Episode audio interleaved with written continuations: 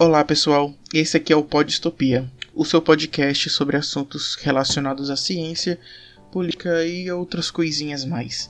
Como vocês podem ver, a frequência esse mês do, do podcast mudou um pouco. É dando outras formas de editar. Acabei mudando o software que eu edito o, os episódios. Também estou fazendo algumas modificações aqui na, na captação do áudio para continuar com uma qualidade boa para vocês. Tá? O episódio de hoje vai ser sobre, como vocês podem ler no título, um relógio, Cassandra e o meio ambiente. Que, e o que, que esses três temas têm em comum, né? Primeiro, dando um paralelo para vocês, é, a gente está vivendo num, numa época, no período assim, que teve é, tanta influência sobre os destinos da, da humanidade no que tange o assunto relacionado ao meio ambiente. E isso é muito importante, porque isso nos insere dentro de várias discussões bem a respeito do, do futuro, de como a gente vai usar os recursos naturais. E o Brasil tem um papel, a gente pode é, um papel fundamental, né? A gente pode começar a ingressar nesses assuntos de uma maneira bem inteligente, de como que a gente pode usar a respeito da, da massa cinzenta do nosso país que são os cientistas que ou estudam esse tema, como, ou, ou cientistas que estudam diversos outros temas, como relacionados às humanidades, é, relacionados também a próprias ciências exatas e tudo mais. Tô deixando também todos os links aqui embaixo na descrição. O que mais que eu tenho de avisos para dar? Vão acompanhando os links, as postagens, acompanhe a gente no Instagram. E no, no Twitter a gente é o arroba podistopia, do mesmo jeito que está escrito aí e tá com a mesma capa até então. Começando por partes. Primeira parte do relógio. É, poucas coisas são tão alarmistas como um relógio que anuncia o fim do mundo, como é o, o relógio do juízo final. É, e sim, se para quem não sabe, eu estou falando que existe um relógio que mede o, a passagem do tempo para quão perto o planeta está sendo destruído. Não o planeta, mas a humanidade que habita. Esse relógio ele existe desde 1947, do final da Segunda Guerra Mundial e comecinho da Guerra Fria, né? Os cientistas que é, se ajudaram para a construção das armas atômicas, decidindo que essa seria uma maneira de comunicar o público em geral da ameaça que essas armas atômicas representavam. E aí você tem todo o desdobramento da Guerra Fria, tá? O relógio, então, ele não vai ter uma medida de tempo é, científica, digamos assim. Ele vai medir por, por um meio simbólico, trata-se de um símbolo.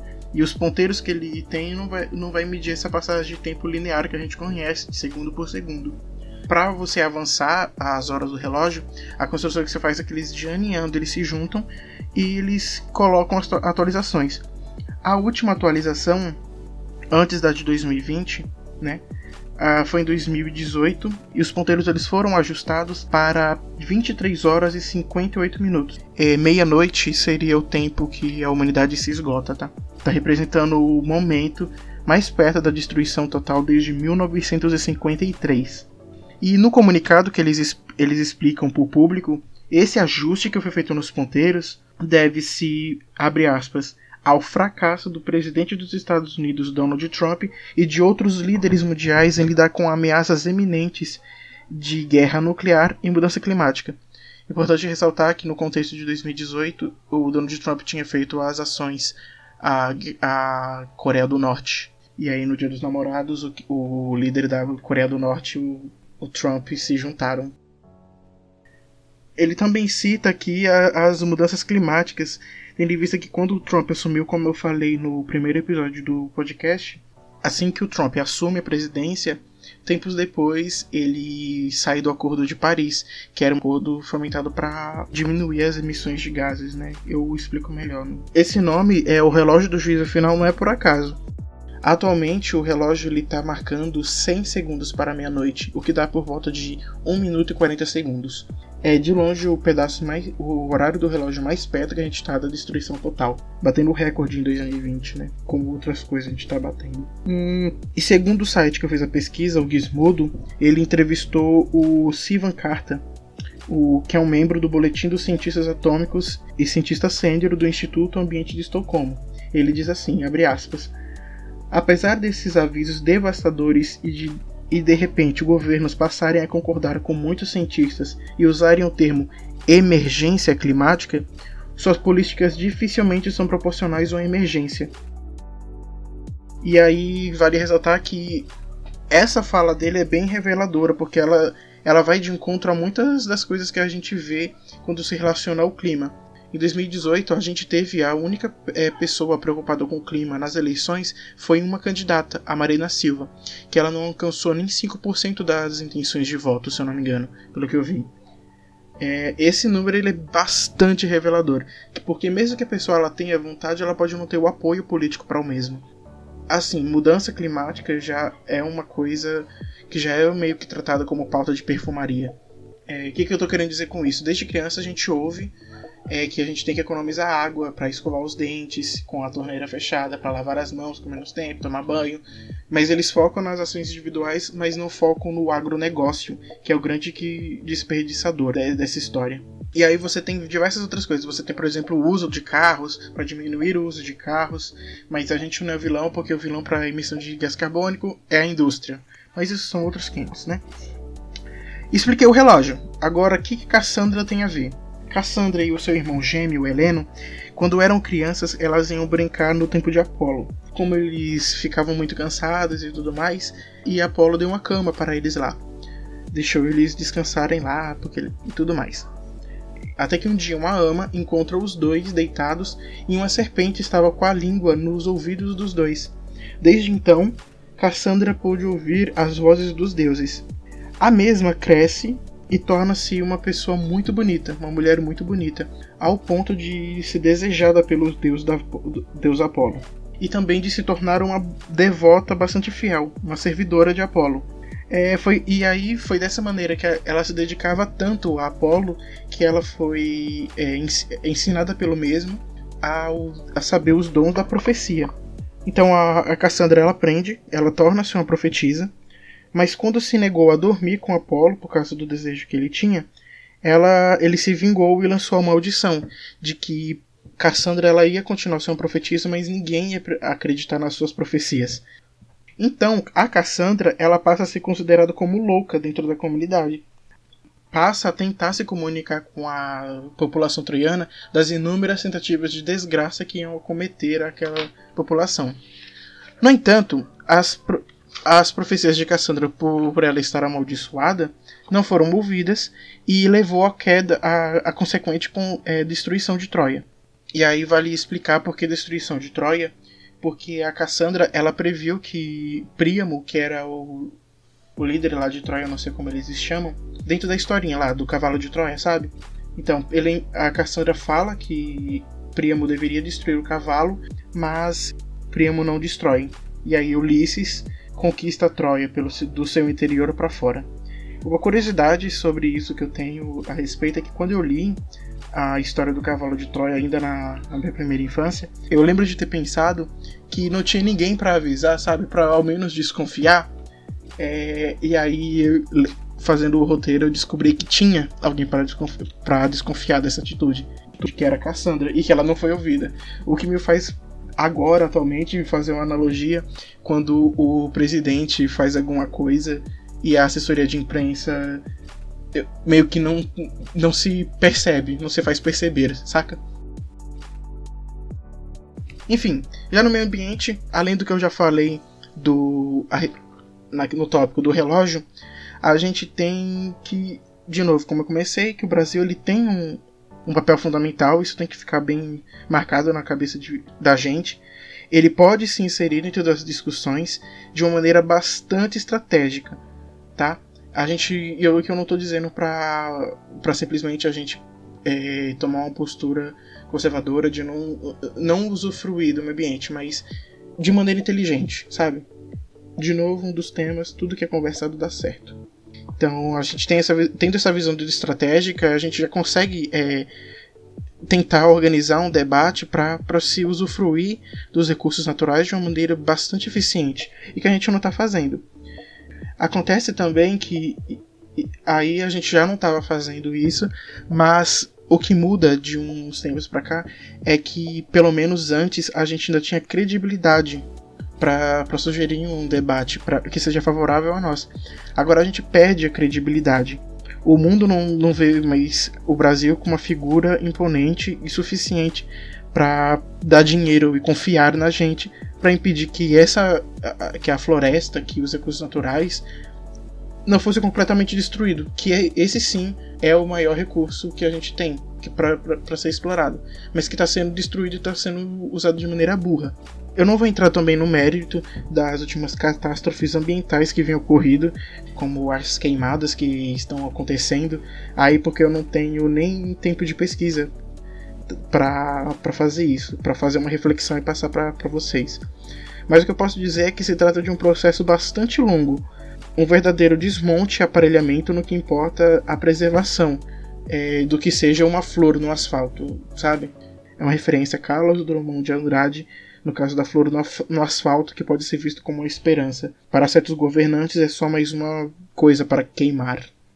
É, pode ser visto como uma esperança, mas que para certos governantes é só mais uma planta para ser queimada, né? O dia do fogo não deve ser esquecido nunca jamais. Uh, dito isso, feita essa essa explanação, na verdade, né, do, sobre esses três temas que compõem, eu gostaria de, de unir os dois para discutir. Então, tendo esses três pontos é, estabelecidos, a gente pode tirar diversas conclusões, né? A primeira que, que deixa para o ouvinte tirar, mas que ao mesmo tempo pensa que existe por trás desse, desse plano, porque os cientistas estão avisando. É evidente a catástrofe ambiental muito antes do que ela estava planejada para acontecer. E dito isso, tem gente avisando. Tem um plano de fundo que é o discurso negacionista. Ele se manifesta de várias formas. Ele está presente nos discursos de, das autoridades que revelam não só sobre essa narrativa, sobre a, a autoridade que usa o negacionismo, que essa postura ela revela que a autoridade ela subverte a ciência para provar seus pontos e convicções e para justificar os seus atos. Para ilustrar um, com um caso recente, temos o presidente que, para o bem ou para o mal, quer justificar o exército e o dinheiro público gasto na produção da cloroquina, um custo público com um respaldo nas vozes da cabeça dele. Ainda tem estado a pedir para a saúde levantar que está proibindo a a tal da cloroquina. A hidroxicloroquina está proibido. Se não tem alternativa, por que proibir? Ah, não tem comprovação científica que seja eficaz. Mas também não tem comprovação eh, científica que não tem, que, não tem comprovação eficaz. Nem, nem, nem que não tem, nem que tem. Tem que deixar explícito também que a preocupação não é que se o remédio funciona ou não. A preocupação é que depois ele vai ter que prestar contas com todo o dinheiro gasto na produção de cloroquina pelos militares. O tanto de remédio que foi feito que não vai dar em nada, porque a cloroquina, como saiu essa semana, o que já se suspeitava, ela não serve. Já se suspeitava e mesmo assim ele mandou diversas instituições produzirem um remédio, porque as vozes na cabeça dele falaram que ia funcionar. Por isso que revela muito sobre a autoridade não só sobre o próprio discurso, sabe? Outra das minhas conclusões é que chamam de alarmismo algumas posturas que os cientistas podem tomar de avisar, que pode ser também uma maneira de tentar controlar uma certa angústia que as pessoas têm. É, se depender de como tratam o meio ambiente, de como tratam a saúde, como tratam a memória nesse país, vai ser bem é, catastrófico a situação final, com todo o revisionismo que a gente está vendo. É, é, não vão ser todos que vão sofrer com isso, as poucas pessoas que vão ter recursos vão conseguir sair relativamente bem dessas situações. Mas do que adiantará, né? É, ao ler e reler o artigo da Natália Pasternak sobre o cientista e a síndrome de Cassandra, que foi escrito em 2017, eu não me senti animado, muito pelo contrário, foi um balde de água fria, pois na época, é, como vocês já sabem, é, linkando com o primeiro episódio de novo, eu estava numa das marchas pela ciência. O, o, texto que ela traz, e posteriormente ela fez até um TED que eu vou deixar linkado, ela fala sobre isso. Primeiro veio o shampoo que, é, que atuava no seu DNA. Primeiro veio as bananas que curam doenças. E aí os cientistas não falaram nada. E aí os cientistas tiveram que depois tomar uma atitude tão enérgica que é ao ponto de fazer um protesto. E, e nesses eu entendi como protesto às marchas pela ciência. Né? Vou deixar linkado também o, o, o o link da matéria porque eu descobri que eu saí no, no jornal na época e eu não sabia. Vou deixar linkado, descobri quando estava escrevendo. porque também foi tipo um balde de água fria para mim. Que eu, na época, eu tava com 16 anos de idade. E aí eu ainda fantasiava com a carreira de cientista ou pesquisador, né? Ainda fantasio, na verdade, muito, porque eu tô no comecinho ainda. E aí eu, eu pensava na minha cabeça que os avanços eles seriam muito evidentes e que não importaria o quão duro fosse trabalhar, alguém ia me reconhecer, né? Mas acontece que não funcionou bem assim. E hoje eu já consigo ver que a perspectiva não é de melhora no que tange, no que tange esse ponto. É, mesmo que eu trabalhe duro, a sociedade ela não pode reconhecer aquilo que eu faço. E aí é que está um maior problema, porque quando você está falando que nem ela, que nem a Natália aponta aqui, parece ser muito inofensivo. Um, um shampoo usar de pseudociência para vender. Parece ser inofensivo falar que banana cura doença, porque o povo tá comendo banana. Mas por trás desse discurso tá uma coisa muito mais grave, que esse tipo de conhecimento ele não, se re, não tem respaldo científico. Então dá para a gente tirar dessa, dessa situação é que as pessoas elas estão acreditando nessas coisas que não são ciência. Então elas estão mais suscetíveis a acreditar em outras coisas.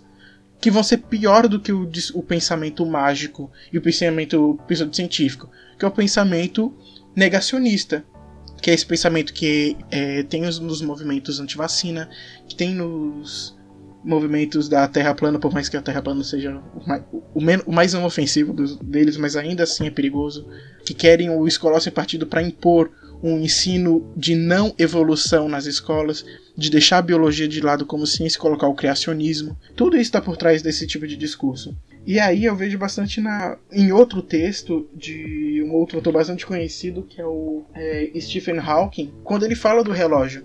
Os cientistas estão avisando agora com a postura que a gente tem diante da internet, estão, estamos sendo alertados, temos informação.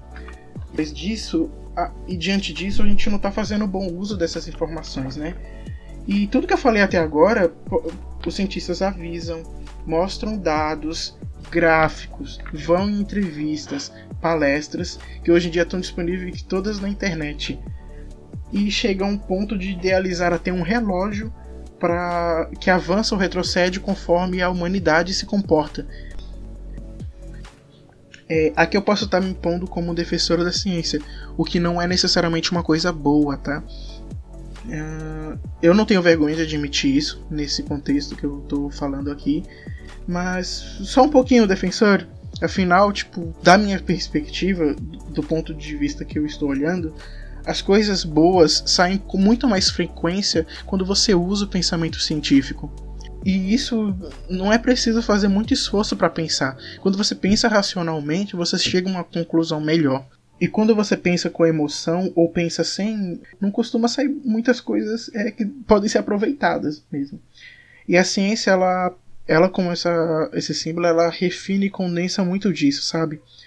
não só da perspectiva de, por exemplo, matar a cobra e mostrar o pau, usando esse ditado popular para ilustrar, mas ela também pode resgatar a cobra e fazer um book para colocar na internet, como a gente viu a, no caso da Naja Militante de Brasília. Dito isso, dessa, dessa coisa de sair com maior frequência coisas boas, Pode-se afirmar também que não importa o tamanho do problema, de curto, médio ou longo prazo, vai ter gente tentando trabalhar racionalmente para resolver com inteligência esses problemas, fazendo previsões que, no mínimo, devem ser consideradas para a tomada de quaisquer decisões. Dito isso, chegando na parte da conclusão, que queria propor uma solução de um dos artigos que eu também vi que eu vou deixar linkado, acho que eu vou deixar linkado por último. É, a solução ela pode pode passar por trazer mais visibilidade é, e divulgar a ciência e tudo mais. No entanto, eu também vejo que é necessário que o cientista adquira uma certa voz política e que converse constantemente com todos. Não é fácil, dito o tamanho de trabalhos que um pesquisador tem que fazer no Brasil e não ter ainda a figura de pesquisador reconhecida no mercado de trabalho. O grande, porém, dessa, dessa solução é que tem um ruído que é muito mais sedutor, que é justamente o pensamento pseudocientífico. Quando o cientista, por sua vez, ele se manifesta politicamente, ele é tratado com uma certa indiferença, como se a vida do, do indivíduo cientista ela não fosse afetado também pela política, como se esse cidadão ele tivesse que ser isento do discurso político e que não sofresse da política sendo mal feita como qualquer outro cidadão. E o ruído faz bastante esse papel. Esse ruído no fundo da, da pseudociência ele embebeda certos discursos e deixa outros com a garganta bastante seca. Assim como esse ruído faz também que a atenção da, seja voltada para algo consideravelmente menos importante. Pronta, né? E pedras não irão curar sua saúde. Não sei se esse é o efeito das pedras atualmente, né? Colares não vão purificar suas energias. Shampoos não mudam seu, seu DNA. Fosfoetanolamina não curou o câncer de ninguém e nem vai curar. Vacina não te deixa mais doente do que você vai ficar se não tomá-la. Essas e outras coisas podem ilustrar esse ruído que estamos deixando cobrir a fala de uma pessoa que estuda muito para produzir ciência. Parece que a gente importou essa, essa coisa do debate é, alucinado como uma, uma, coisa boa dos Estados Unidos, que lá essa coisa é bastante é, presente. Mas isso não é uma coisa boa e isso não era nosso. Hum, talvez a mudança também só ocorra quando este modelo atual de produção de conhecimento talvez colapse de vez, sabe?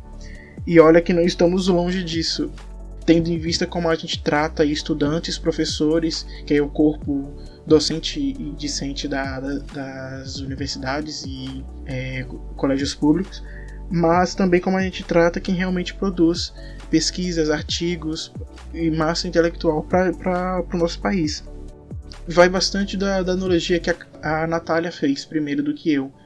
É, o cientista ele assume esse papel de Cassandra. Não importa o relógio que ele crie, não importa a profecia que ele faça.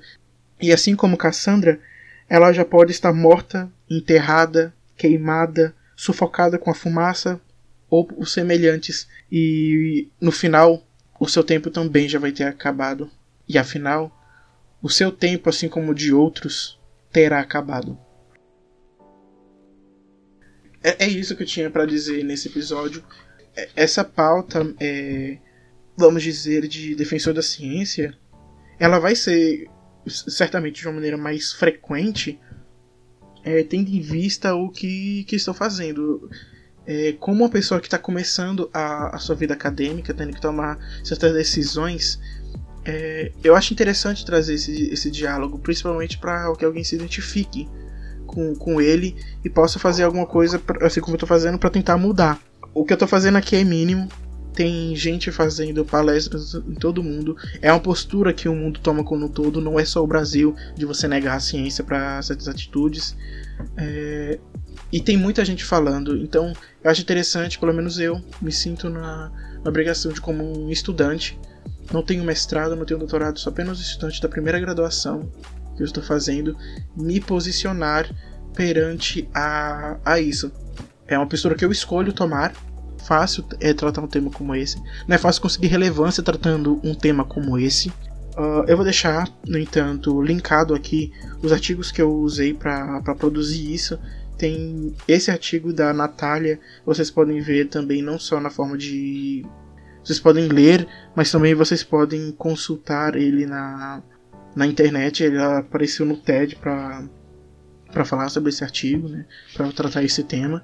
E também tem um artigo que é bastante revelador do Jean Miguel, que é o título é Negacionismo Climático no Brasil. Também vou deixar linkado aqui, tá? Saiu na revista de divulgação científica coletiva.org. É, tipo, tem umas páginas, mas se você quiser entender como que essa subversão do pensamento é, científico ela se dá nesse meio político, de você usar certos discursos para embebedar algumas coisas, vou usar esse artigo aqui muito. E se você ficou até aqui, é, muito obrigado. Eu precisava dessa taxa de retenção, né?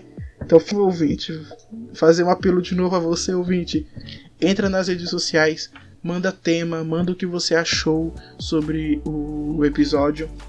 O nosso Instagram, assim como o Twitter, é podistopia. Então procura a gente lá, a capa é a mesma, então dá pra você se guiar pela imagem. É isso que eu tinha a dizer. Um assunto só é raso se você quiser que ele seja, tá? É, espero que tenham gostado do episódio. De novo, siga a gente, a gente nas redes sociais. Muito obrigado.